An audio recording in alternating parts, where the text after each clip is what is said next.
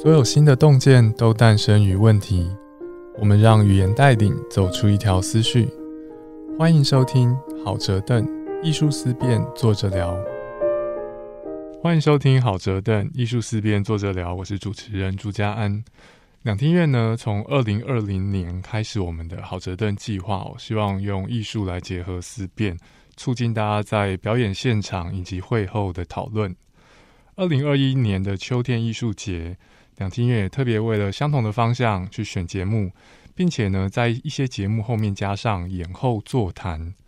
部分的演后座谈呢，找来报道者的副总编辑刘志新主持。所以志新呢，他主持秋天艺术节的演后座谈，我则是主持郝泽邓哦。所以今天我们找到两个主持人来吐吐主持的苦水哦。Hello，Hello，家安好，各位听众好。嗨，知道今天是要吐苦水，就应该要准备酒之类的，准备一些苦水跟准备酒。对，我们现在没办法喝酒，也是因为疫情的关系。等疫情过，我们就真的准备酒来喝。好啊，对，一边喝一边录。本期节目呢，由两厅院艺术零距离计划支持制播，所以我们今天主要是要聊这个艺术进入社会的计划，以及自己身为主持人的感受。首先想问一下志兴哦，这一次两厅院办秋天艺术节，这个艺术节有什么特别的呢？以及为什么会规划演后座谈呢？哦，这一个题目应该要或许由主办单位来回答，但我自己所接收到的讯息跟我所观察到的，其实这一次的选的这些作品呢，其实都。呃，创作的根源，或是他试图想要传递的讯息，其实都跟社会当中我们所生活、所面临到的各种议题啊、现象啊，或是大家的苦恼，对于未来的这些想望，其实都蛮紧密相关的。所以，呃，透过作品去感受这个艺术家所要传达出来关于这个议题的想法之外呢，其实他启动了许多的思考。那这一次的呃艺术季呢，就透过这个思考的延伸，希望透过演。后座谈的方式，让这个思考不只是存在大家脑袋里面，而是一个交流的机会。然后让这个对话，不管是创作者跟观赏者之间，又或者是专家学者跟创作者之间，又或是完全不同立场的人，大家可以针对这个作品来进行这样的对话。我觉得是蛮巧妙的安排。嗯，我觉得艺术一个特点是说，并不是说画作或是表演在那边，然后我就看。可能初级是说作品在那，我去看它，经历体验那个作品。但在更新一集，我去一边看一边想，这作品跟我的生活有什么相关？尤其是如果这个作品讲的是跟我类似的人的生活，有什么不一样？那如果要再更进一步的话，就是我再去跟其他人分享交流，看完作品的感觉。我觉得这一整个延伸，它体现的是艺术某种。嗯，社会层级，它是一种社会层级的东西。当一群人看同一个作品，彼此交流自己的体验，我们都可以从作品当中获得更多的东西。像是志熙这一次担任以后座谈的主持人啊，我觉得主持人这个角色重要，是因为一群人在一起看一个作品，怎么样的方式可以让大家讲出心里看到的他觉得在意的事情，是很考验主持人的功力跟现场的气氛。担任主持人这次有什么特殊的感受吗？感觉怎么样？我。我接收到邀请的时候，相当的震惊，然后我就问了我身边做剧场的，然后跟两厅院熟悉的朋友说：“你觉得他们为什么会大胆的提出这个需求？” 然后我确认了一下大家的想法，然后才回复给窗口。然后我后来还问他说：“你们真的确定要找我吗？”一直到最后一刻都还问说：“为什么你们要换？其实还是可以这样。”对，想清楚了吗？你们？对对对对，其实因为我我自己被大家理解的。部分其实跟艺术就是没有贴得很近，就自认为不是这一挂的感觉。我的名字啦，不会被贴上呃文化评论人呐，或者什么什么的这些。所以，嗯，要成为节目单上面或是公开讯息上面，我第一个会最会为主办单位想到说，哎，你们这样子好像有点冒险这样子。嗯，但因为他们好像听过我们 podcast 里面的对话，觉得好像不同的议题的讨论上面，他们期待的是讨论，而不是说我站在一个专家的一个身份来评论。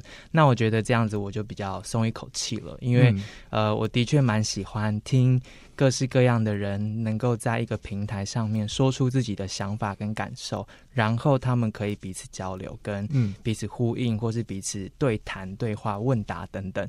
这的确是我想要做、跟喜欢做的事情。所以这次有这个机会，蛮开心的。一直到现在的几次经验，其实都蛮好的。然后创作者们也很友善，观众们也很友善。我原本有点害怕，因为我不太熟悉两厅院的观众，所以一开始有点紧张。但后来发现，哎，其实大家都蛮闷骚的，就是内心都有话想说。那这次这个机会，就让大家把话说出来，其实蛮美妙的。需要有机会，然后推他一把，对，推他推他一把，让他讲出来。嗯，之前有问你哦，你刚刚说在活动之前心里觉得有点害怕，你心里应该有预演过各种你担任这次主持人会发生的情况。对，在这些情况当中，特别糟的假想情况长什么样子？特别糟就是我可能错误。评论了作品，讲错，嗯，然后在该议题、该领域，我呃进行错误的讨论跟切入的角度是冒犯的，讲错、误导或者冒犯的，冒犯。我觉得，因为大部分的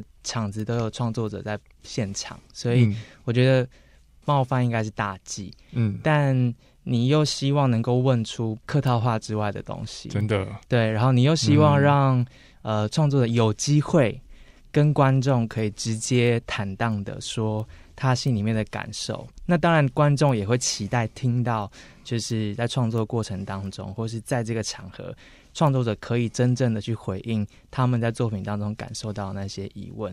所以我就觉得这个是很难的地方啦，就是要小心处理这些。嗯，对，这个我感同身受。哎，就是身为主持人，很多时候你对于讨论的议题，你一定没有来宾懂啦。就如果你比来宾懂，他来干嘛？对啊，对啊。但是我我没有比你懂，但是我得要主持这个对谈。什么时候什么问题问的是恰当的，有对讨论有益处？对，有什么问题我会不会误判？我觉得是好问题，但问出来很冒犯，或者问出来有误导。所以我觉得啊，身为主持人，有时候你会。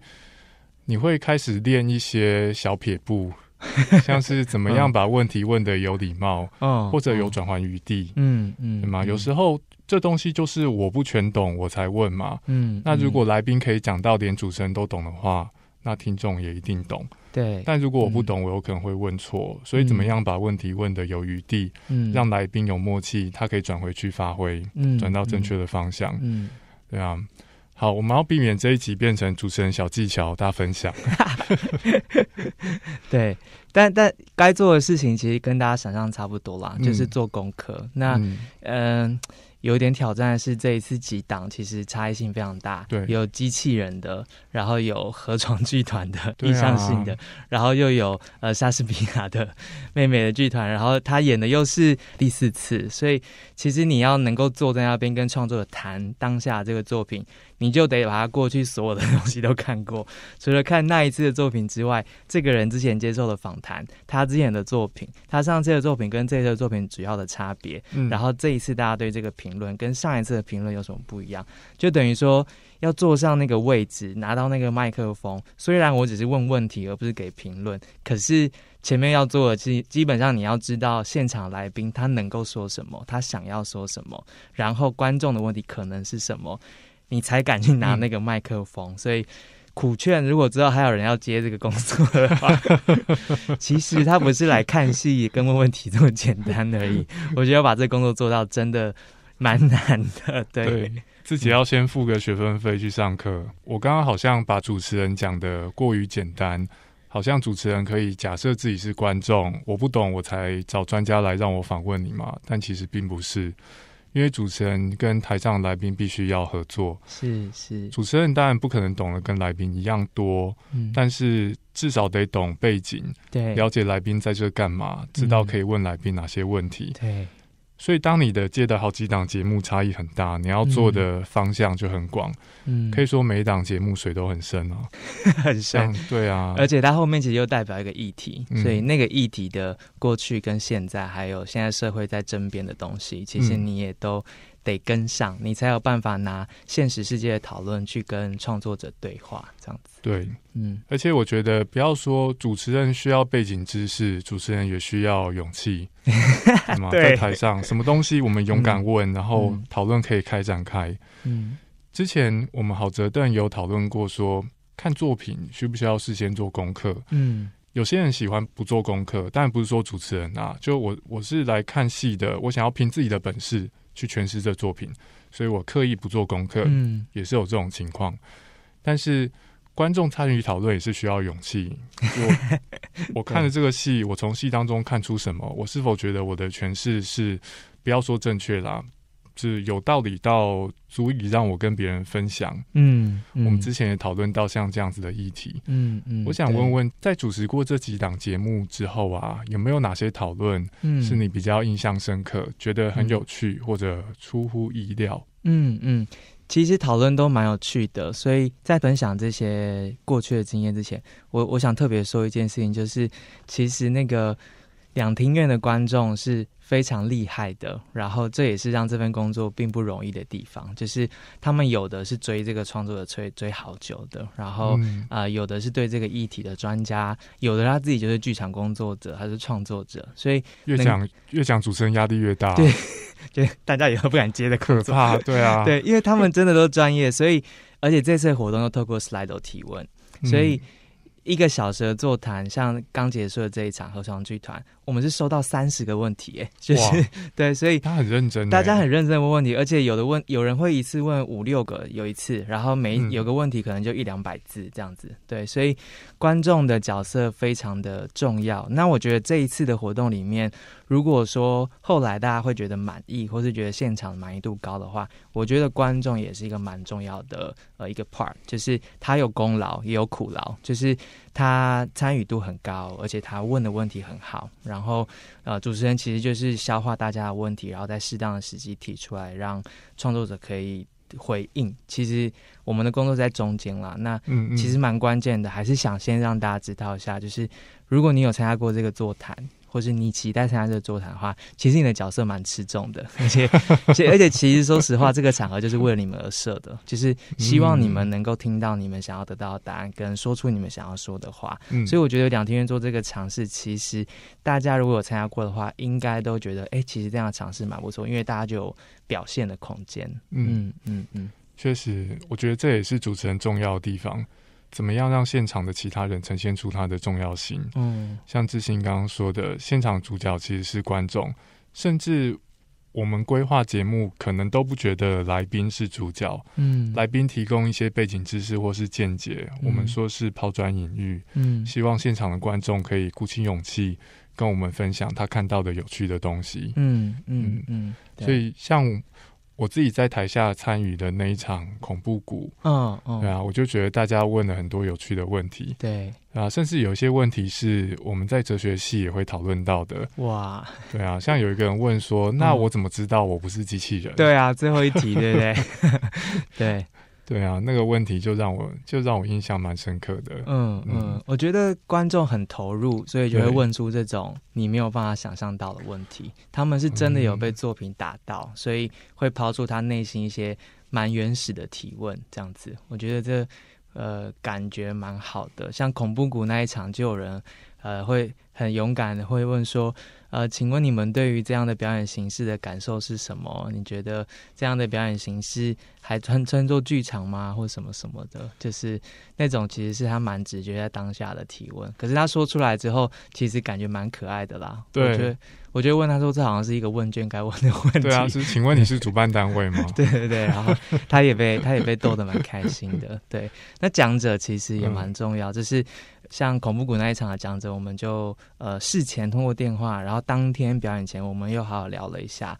那我都会问对方说：“你真的想要讲的是什么？”就是你觉得关于这个作品这个议题，你内心真的想要讲的是什么？那我就可以用一些我觉得比较适合的提问，然后让你把你想说的话说出来。或是观众有哪些提问的时候，我也可以让你把内心想讲的说出来。就大家心里面都有个小天使、小恶魔或小野兽需要奔跑啦。那讲者如果愿意把那个放出来奔跑哈，就是大家可以享受的部分。嗯，我之前读一本哲学书，然后讲哲学家在街头跟路人讨论哲学问题。哦，那个作者的感受是说，哈，你本来以为大家会问一些很标准的哲学问题，照着大家对哲学的刻板印象，但是当你发现你改变的谈话的氛围，让他觉得安全，他真的什么问题都问你，哎，对，对啊，就非常小的小孩问他说。我们将来如果殖民火星，火星上面那些土地，我们要怎么分？哦，这是个很重要、很好的问题。对啊，很务实，而且又很有趣。嗯，所以我觉得刚刚讲说，让大家可以说出想说的话，以及让观众觉得很安全，可以问出那些原始的问题。嗯，我觉得很重要。哎，因为有一些有趣的问题，同时也是一些我们在日常生活当中。找不到好地方跟别人讨论的，嗯，像是你吃宵夜的时候，一定不会跟别人讨论我们是不是 不是？你怎么知道我不是机器人 啊？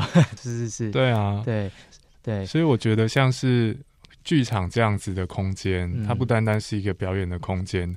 两厅院这次的安排，也同时让它变成一个。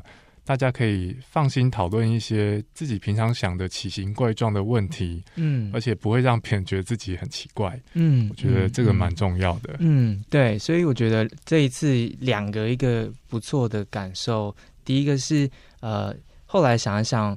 两厅院找我就是这种路人来做主持人，其实蛮好的，因为大家不会对我任何心防，然后所以每个人就因为不知道他是谁嘛，所以大家就可以坦率的说出一切，就是不不需要。有一个压力在这样，那第二个是，其实，在剧场里面，像嘉安说的，剧场里面其实它是一个魔幻的空间，尤其在看完作品之后，那那个可以问出一些日常没有机会问到的问题。那所以很多人应该在看完艺术作品之后，其实内心都有一些问题。那有时候走出剧场、走出博物馆、走出画廊之后，那些问题就随着你的生活忙碌，然后就就消失了。你其实也没有办法进一步的思考跟讨论。那这一次这种。座谈呢，就提供那个问题被回应的部分。那我其实觉得，创作者有时候也期待那一些问题终于被有机会让他回答。比如说，合床剧团刚结束的这一场，嗯，是因为是悲伤一九七零八零年代的台湾的矿工史所做出来的一个意向性的一个作品，非常的精彩。那当然，大家看完了就会听，又发现，哎，文泰导演不是台湾人，嗯，那有一个很直觉的。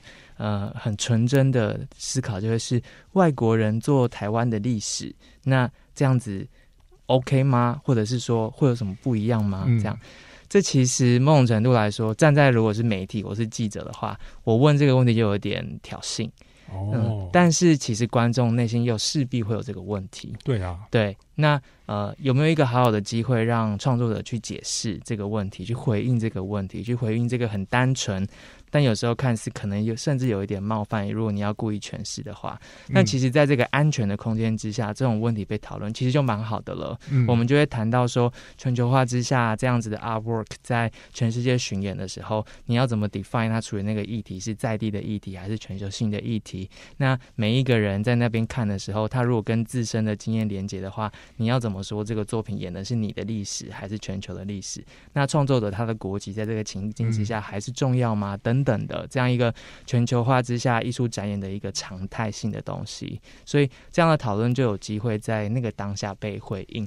那这样子回应之后，其实观众就会感觉到，哦，他内心问的那个原始的提问，其实后面代表是这些、这些、这些。哦，像那个原始提问背后的意义展现出来。对对，其实就蛮精彩，因为观众可能只是很单纯的一个念头，嗯嗯，他不会去想到说后面其实还有这些、这些，或是说这是各个世界的市场都在面临的东西，不只是。矿工一体这样对，那所以这样子安全的气氛之下，让呃一个简单的疑问，但是后面可以看到一个很完整的样貌，而且让创作者有完整的时间，完整的诉说他的想法。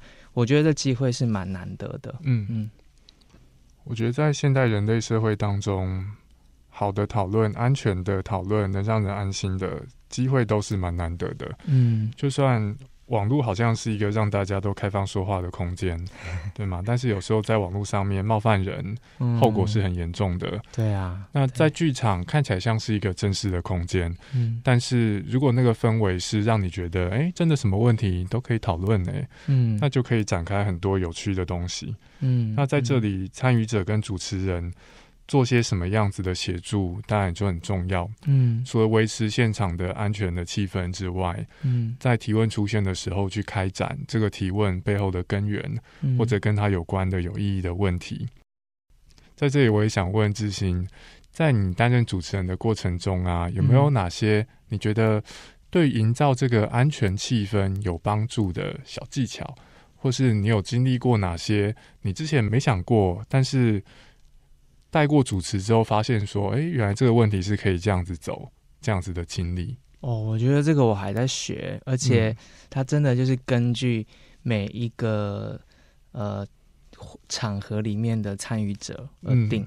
像目前经历过的三场，其实作品完全不同，他们吸引来的呃会众也都不同，嗯，然后来宾也都不同。嗯，有立法委员，然后有有导演，然后又有北美馆的馆长，这样还有还有学者，大家的角色都不一样，所以事前跟来宾的沟通，然后互动是一个基本要做的事情。那当然，我都会希望有机会能够在当天活动前先可以。跟对方线上对话，或是打讲电话等等的这个方式，那群众就真的是很难了。就是这一次我能够做的，就是跟大家一起看戏，就是在大家之中一起看这个作品。那过程当中，我不是只看作品，我有去记大家的反应，这样子，嗯所以就试图透过我自己对于这个作品的反应，跟旁边的这些观众跟作品的反应来理解。我跟他们的差异是什么？然后，然后，呃，他们跟我可能出发点有什么哪些不一样？那透过这个方式，很间接的认识他们，然后接下来就是观察 Slido 上面的提问。嗯，那 Slido 上面提问，其实会某种程度诉说了最 vocal 的这些人之中，他们代表了什么样子一个样态，他们希望被理清的东西是什么。嗯那透过这个方面去理解他们之后呢，了解他们。那我在主持活动大概过程当中，会不断的释放出讯息说，我听见你们了，我看到你们的问题了，我理解你们想知道是什么，但我不会立刻把他们的问题丢出来，就是。就是有一种让他们知道我我正在隐性的跟你们交流，但你可以持续透过 slide 让我看见更多的问题。那大概半小时之后，我就会比较多 Slido 问题了，我就比较有把握他们是怎么样的一群人。那在呃来宾舒服的情况之下，就可以慢慢的让这些问题出场。那这样子，呃，会众就也会觉得哦，他被听见了，他的角色出现了。那我们就有机会再创造更多的互动，这、是一个。一个小时的活动之间，主持人的心路历程啊，就希望在短短的这个机会之下，能够稍微建立一点嗯对话的信任基础，这样子。嗯，嗯，我觉得志兴在这方面表现的其实蛮熟人的。像 我去参与的恐怖谷那一集啊，你在演后座谈开场的时候，跟大家开玩笑说你你跟来宾两个是真人，不是机器人，对对吧？那个效果就很好。哦，我想象说，你知道可以用那个开玩笑，是因为你对大家当下心态掌握是掌握的蛮好的。啊，因为我第一场去看的时候，我整场就是台上就是机器人坐在那里，然后嗯作品开始之后到结束之后，台上就不会再有任何的人出现了。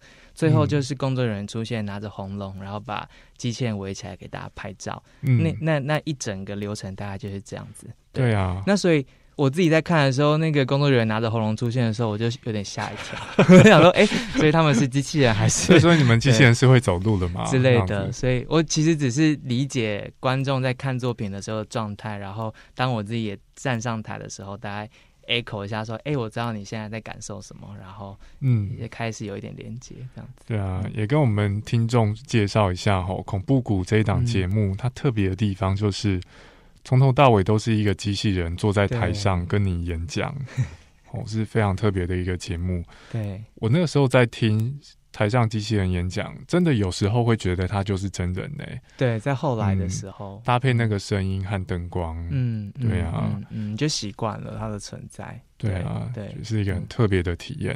嗯嗯，对啊，这是作品蛮蛮特别，而且在疫情之下，它是可以自由在世界各地 travel 的，所以它本身能够顺利在这边展演，就是一个在探讨 AI 之后会不会取代人类啊等等这样一个其中一个 unique 的时间点。是它本身就是一个例子，嗯对抗疫情展现的比我们人类还有竞争力。对啊，对啊，嗯我想问问志兴哦，讨论了主持了那么多场，有没有什么观众想要讨论的问题？你觉得真的很常出现，而且不同的表演节目它会一再出现的这一种这种问题？嗯，因为这一次呃。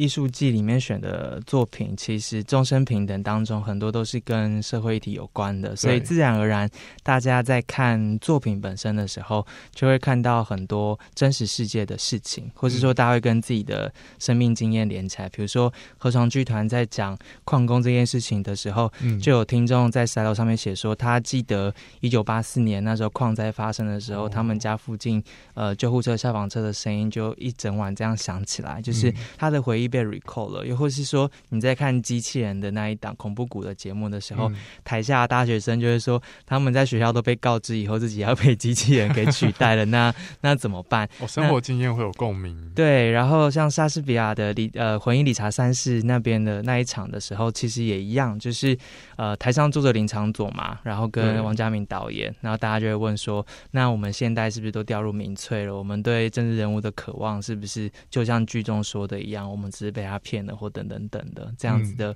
大家会用真实的经验来问创作者，但创作者往往的回应呢，我所观察到的是，其实大部分他最后决定在剧里面用什么角色、什么颜色，然后用多少篇幅，或者他台词讲怎样。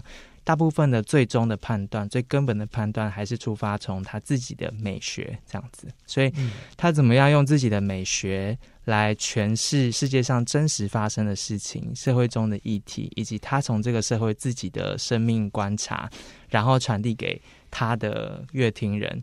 这过程当中，他所扮演的角色，其实我觉得很微妙啦。这也是为什么大家在提问对创作者提问的时候，就会一直说啊，你是诠释了哪一些？你说的那个东西是不是就代表了什么？好像台湾的观众，大家或许也习惯了寻求正确的解答，所以就想知道说我到底有没有看懂？所以很多的很多一大部分的提问，其实在大家想证明说。我有没有看懂，或者是说剧里面讲的东西是不是就是真实世界的那些东西？可是这些问题并不一定是创作者最想要回答的方向或方式。嗯，这个我常常听到，哎，就是说大家看待艺术作品，好像把鉴赏艺术作品当成某种解谜游戏。嗯，有正确答案在那，如果你看出来了，那你就是比较好的观众，类似这样子。嗯。在郝哲邓过去的 podcast 讨论当中，也有一些艺术家对这个表达自己的看法，是说这其实蛮可惜的。嗯，因为不要说有些艺术家他并不认为自己的作品有标准答案，就算是有，凭自己的本事去推敲，并且跟别人讨论，也可能是一件有趣的事。嗯，如果我只是想着说，哎，我刚刚那样猜到底猜对不对，然后很想知道，就直接翻答案，嗯，这反而错失了。可以有的一些好玩的体验，嗯嗯，这样子讲，嗯嗯，哎，我就蛮好奇的，因为嘉安就是自己有这么多的思考，是一个很你很强的一件事情。然后你的理论基础跟所有的判断的这些过去所拥有的知识体系，其实都非常的强大。那当你在欣赏艺术作品的时候，会不会也会有这样子呃自动的、无可避免的，或是？呃，吸反射式的，跟你脑袋中的那个思考系统跟知识体系有所连接呢？我在想说，志行真是天生的主持人呢。我刚刚问你问题才问完，你一反问我，就好像你才是主持人一样，没有，超级，我就整个气场就出来。不是，这很值得令人好奇啊。对，我隐约记得之前好像也在节目上面讨论过。类似的方向哎，但是我的问题可能我的答案可能会让一些人觉得很失望。嗯就是我在看待作品的时候，通常都是无脑看。嗯，可是怎么做到无脑？无脑看，因为我看的都是娱乐性很强的作品，像是电影或是 A C G，像这样子的。所以对我来说，这种艺术作品是舒压的管道。嗯，所以我不会在，我通常不会在看艺术作品的时候想很多。嗯，甚至我会刻意不去想。嗯，对。但是我觉得啊，我觉得重要的是说，我们知道有哪些看待艺术作品的方式。你可以很轻松看，你也可以仔细推敲他到底在讲什么，并且跟别人讨论。嗯，那知道我这些方式之后，我在恰当的时候选我喜欢的方法。嗯。像是对我来说，我的推敲的心力大部分是用在社会议题，或是一些哲学问题上面。嗯嗯，对，所以在看待艺术作品的时候，我倾向于放空。但是这个只是我的选择，我也可以想象有些人觉得思考哲学问题很不好玩，嗯，推销艺术作品比较有趣。哦，对啊，我觉得这个是让我们的社会丰富的一个面向。我们下次其实可以问创作者，他喜欢哪一种观众？他喜欢无脑的呢，还是非常有脑跟认真的观众？去拆解里面每一种符号，这样子，这其实是完全两种状态耶。但大家都坐在那个地方的时候，我就会观察观众，说大家到底看的时候。在想什么？是纯粹的享受所有感官吗？还是说真的会听台词，会听音乐的歌词内容，然后会记得每一个人物的脉络等等的？我其实嗯蛮好奇的。那其实你也会看到创作者他有不同的选择，每个创作者有自己的美学风格跟自己的选择，他知道怎么样去操纵大家的感官，创造那个情绪。那嗯。有时候这些可能甚至大过于就是逻辑啊，或者是整个知识上面的讯息的传递啊等等。这每一个作品，大家有不同的比例跟选择，但大家好像真的没有机会好好听听跟观众说，你到底是以什么形式来接受这个作品的？对，嗯，对，而且我觉得。诠释艺术作品的责任，并不是在个别观众身上。嗯，有些人会很担心说：“啊，我到底有没有看懂？我看完之后，我可能有个诠释，说这个人在干嘛，那个人在干嘛。”但是我想说，这个诠释走到某个某个章节，好像走不通，然后就很焦虑。对，但是这就是为什么要有演后座谈嘛？嗯，对，大家可以一起讨论，就是哪些诠释摊开来在桌面上面，对，每个人看到不同面相可以一起谈。我有时候就坐在那里，然后主持演后座谈的时候，就会想说，哇。这一次 slide 上面很多像是我的编辑那样子的观众，就是他会抓错字啊，然后或是找一下说哦，你哪边哪个角色说了什么或者什么什么，那很像你在写报道的时候，因为你写的是真实事件嘛，那你的编辑就会做 fact checking，然后这些这些对。对。但他回到一个艺术的场域的时候，是不是要那个态度，然后去问每个 detail，然后要要要解答他？我觉得可能又是另外一件事情。哦，就说好像观众都看得很细，细到会问说：“哦，在哪哪一幕的什么时候，那个拿铲子的方向为什么是那样子？”这一类的这样子。因为我是我是做 nonfiction 的，但是在坐在我旁边的创作者他们是就是艺术创作嘛，对对，所以就会讲说：“哦，观众。”对待他们的标准，好像在对待记者一样，就是要求他是就是全部符合事实的，或是等样的不能出错或什么什么的这样子。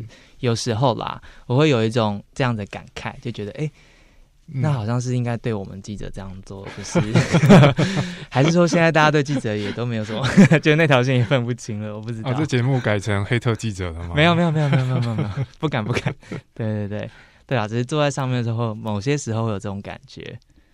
我高中的时候在宜兰的国际童玩艺术节当小记者，嗯，那是国际童玩艺术节的一个活动啦，就是找一些国小生到高中生，嗯，让他们来一起写童玩日报。哦，你那时候是高中？对，我那个时候高中，所以我们记得是每天出刊，所以每天都要交东西。天哪！对啊，所以就。我是高中生，你想，你想象说那个时候还有郭小生呢，他就是我的同才，我们每天都要教东西，所以去看表演，然后就要想办法问表演者一些一些问题，好难哦。报道。嗯，我觉得超难的。对，但是那一次啊，那一整个参与的计划让我有一个难忘的经验是。我有一次问了一个舞团关于他们服装的很细的问题，嗯，可能就细到像我刚刚随便举例说拿铲子的方向，嗯，我那时候我记得问他们是衣服上面某个装饰的颜色，嗯，团长就说那个没什么特别的用意，他就那颜色就这样，是吗？对，我是蛮相信他的啦。我想说如果有特别用意，他应该跟我说才对。那个时候。那是诸多的例子，让我意识到说，说艺术这种东西，并不是每每个细节都有微言大义，嗯，并不是每个角落都有东西可以挖掘。重要的还是你看了表演之后，你的感觉如何，并且拿出来跟别人讨论。哦，可是如果我是你的话，我其实我觉得很难呢，因为有时候说不定，说不定他那套衣服就真的。假设我们说是某个传统服饰好了，他说不定是真的回到了最原始的那个聚落、那个根源地，然后去仿真的，然后还请了原本的那边仅存的古师傅，然后一针一线打造出来的。然后终于有一个小细节，现在被那个高中生记者看到了，他其实说不定会很感动啊，就是觉得哦，我们追求这么多的 detail 的考证，然后现在终于有人看见他了，就是。也有可能是一个很好的问题啦，我觉得有人碰运气，对啊。我说我们巡演三年就在等这问题，终于有人问了，我觉得也有可能呢。嗯嗯，所以这告诉我们，如果身为观众，那我们讨论的这些案例告诉我们什么事？嗯。嗯，我觉得很确定的就是主持人真的很难，因为你不知道哪个问题是真的对的问题，哪个问题是是是错的问题。拿到观众的问题，就要先问团长说：“ 这个问题是你们等三年的那种吗？”对啊，然后就是尤其 slide 都是及时的，然后你看到那些问题，想说啊，这个问题好像不太适合说出来。我如果说出来的话，我会立刻被我来宾打。可是观众可能又很想问，那你就你这时候就要。帮他认识一下他的问题啊，或是等等，就要立即做那个判断啦。但我觉得绝对没有蠢问题，就是在这种，尤其在这种演后座谈，我自己觉得是绝对没有说有错误的问题的，因为每一个人的感受方式、感受度跟生活背景完全都不一样。今天有机会坐在这边观赏这个艺术作品，每一个人自然而然都有自己的答案。嗯，所以我觉得大家勇敢的把自己的答案说出来。甚至提问，进一步提问，这个已经是给创作者最大的一个反馈，就代表你对于他的作品有反应，然后有想法，甚至思考了。所以大家绝对不要觉得自己问错问题，绝对没有错的问题。我我我始终相信，尤其甚至我当记者的时候，我都相信绝对没有蠢问题。只要你觉得应该。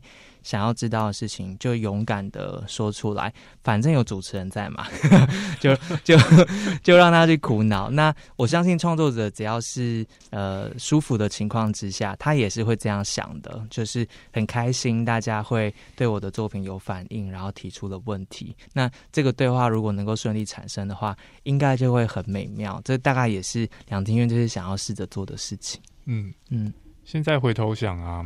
高中生的我问那个舞团的问题，说你们手臂上面那个装饰为什么是这个颜色？嗯，我现在也不能说那是蠢问题，因为那个问题还是有答案的。嗯，答案就是没什么特别意义，对吧？他让我知道说，如果我要问这个舞团继续问问题的话，其他方向可能会是好方向。嗯嗯，不管怎么样，问题如果问题是有答案的，你就多懂一些；如果问题没有答案，我们就可以发展自己的看法。嗯，这也是讨论这种艺术有趣的地方。对啊，这就是艺术的好玩嘛。嗯，在分析美学上面有一个价值最大化理论。嗯，他讲的是说，如果我们预设艺术没有标准答案，特别是不依照作者的意志有标准答案，不这样预设，会是一个好比较好的做法。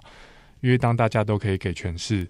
有可能有些人可以给出让这个艺术作品更加发光发亮的诠释，嗯所以在这种看法底下，演后座谈也是那个艺术表演的一部分，哇，对吗？大家加入，然后发表自己的看法，讨论出一些可能单纯看那个艺术表演，你不见得会。看到的好东西，嗯，我的想法是这样子。对啊，所以观众们如果还有机会的话，真的要赶快来参与，而且你们的角色真的蛮吃重的。对，大家在将来继续踊跃发言哦。对啊，slide 上面问题尽量问。对对，这虽然问题很多，不一定被回答到，但那些问题只要出现了，我看到创作者表情都是亮起来的。他们其实，在开始前都会很紧张，说：“真的会有问题吗？” 对，然后我就是。得让他们安心，我会警告他们说：“你该担心的应该是问题太多。”对，因为两天的观众真的都很认真。对啊，其实对于来宾跟主持人来说，最害怕的是台下完全没反应。嗯，只要有反应，什么都好说。嗯嗯嗯。好，接下来我们来花个三分钟，感谢那些观众们 一一唱名。对，好，志新还有什么有趣的讨论可以跟我们讲讲的？这一次啊，就是。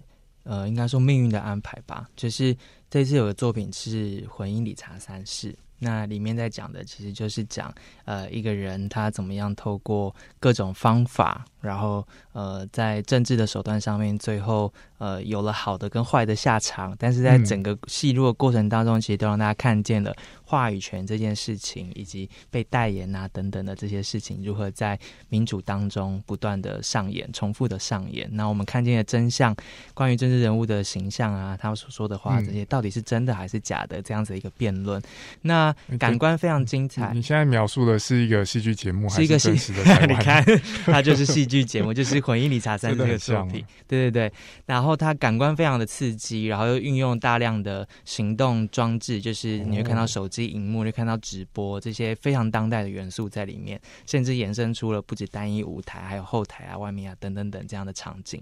所以就是有一种现代人透过行动荧幕跟社交网站在参与政治或理解政治的这个过程，在作品当中三个半小时你就跟着走了一趟，演后座谈就邀请了王家明导演以及。林长佐、立伟，那演后座谈的前一天就是陈柏伟被罢免那一天，然后作品在演出的当下，其实就是陈柏伟去开票确定被罢免的当下，所以他们晚上那一场呢，立刻改了台词，把陈柏伟的事情又加了进去，所以那一场的演后座谈其实就是在被罢免的立委之后的一个政治事件之后。下一个被可能被罢免的立委来到了现场，然后跟王家明导演谈论政治人物形象的塑造，跟在这个社群媒体时代，我们对于真假的这样的认知。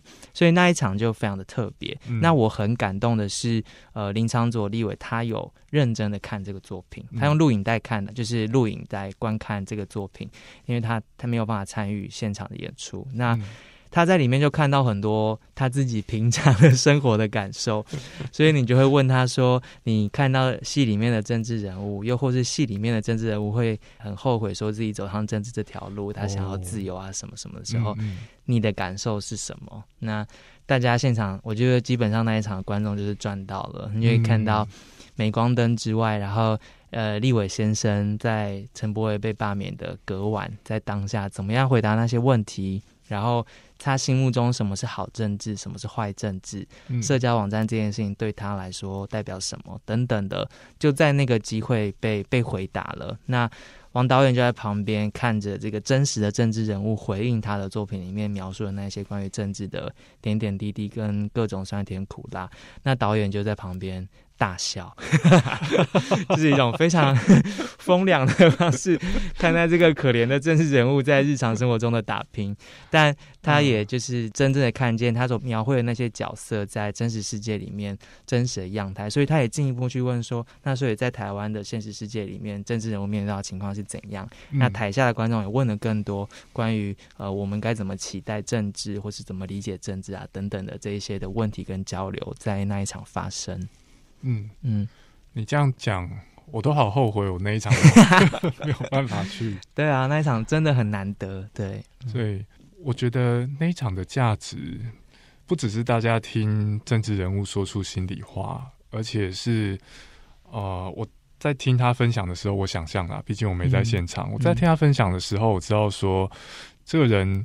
现在愿意跟我们讲这些，除了我们都在台湾真实的政治环境底下经历，嗯，而且我们都同样看的婚姻理查三世，嗯，有同样的前提，嗯，知道什么样子题目底下来分享这件事，嗯，我相信在场是非常有感的，嗯，而且这些这些好东西如果没有演后座谈，大家是没有办法体验到的，对啊，对啊，所以我觉得这个经验真的是很有意义。未来这个安排或许可以让影院可以在演那一天那一场整整超。超时了四十分钟哇！对，我想说，不是有人跟我说这边的观众不会太踊跃吗？对对对，好，自行最后一题。嗯，刚刚我们讨论到恐怖谷 AI 机器人取代人类，有听众问我们怎么知道自己不是机器人？如果是你，你怎么回答？在他问那一题之前，其实有更多的讨论是。我们会不会羡慕机器人？然后我记得我还在现场问了所有的人，问说会试着想要羡慕机器人，或是或希望有机器人来分担自己日常生活里面的一些工作的，请举手。对，但同时大家又害怕机器人会取代自己，那是一种非常矛盾的地方。对，但没想到最后就有一个年轻的学生就问了这个，说他怎么知道自己是不是机器人？这样子。嗯，就这个。中年叔叔来说，如果你不会对生活感觉到厌世，你对于每天起床不会感觉到就是很疲倦或是等等的话，你大概就是机器人了吧？所以，如果你有厌世感的话，那你应该还是真人。我觉得这应该是蛮好的标准。我觉得这个是蛮好的标准诶，而且这个标准使用的地方在于，它也区分了为何我有时候希望我是机器人。哦，我说如果我是机器人，我就不用承担这个情感上面的痛苦。对。对，所以我们反过来应该问的是说，如果我是机器人，为什么我我的主观感受的生活品质还这么差？是可以反过来这样子问，嗯啊，反过来反过来逆推，嗯嗯嗯。谢谢这位观众哦，问这个问题是我从来没想过，但嗯，促进很多思考。对，我觉得志新刚刚给的答案也很好。嗯，说如果是问我，我怎么知道我不是机器人？哦，我直接想到会是哲学上面的种种怀疑论。嗯，除了我是不是机器人之外，哲学家苦恼的东西多了去了。就是我是不是机器人？嗯，呃。志新，我现在看到你在我前面，但是你真的在我前面吗？麦克风真的在我前面吗？哦，这下担心的东西超级多。对，我会很自然往这这这些地方去想。哦，但是志新给出来的判准，我就觉得很实用，因为我们反过来想说，为何我担心我是机器人？为何我想成为机器人？嗯，我如该如何看待跟评价我现在的生活？嗯，我相信这个大概也是。会问那些问题的人心里也在意的事情，嗯，搞不好也是这些问题的根源，嗯嗯嗯，哇。他问的时候，不知道有没有想到这么多，有可能有可能没有，嗯，但是我觉得这个就是讨论的好处。还是请那一位听众，如果听到的话，可以留言说明一下。对，可以可以在我们的 podcast 底下给我们打五星，对对，讲讲你对这个问题的看法。对啊，然后解释一下你那一天看完之后，你问完这个问题之后，回家到现在你是怎么想的？然后。你有找到答案了吗？你有发现自己是不是机器人了吗？其实我蛮想知道的。对，有任何新发现都可以留言让我们知道。本期节目呢，由两厅院艺术零距离计划支持制播，谢谢两厅院，谢谢志新，谢谢大家，谢谢家安，拜拜，谢谢，拜拜。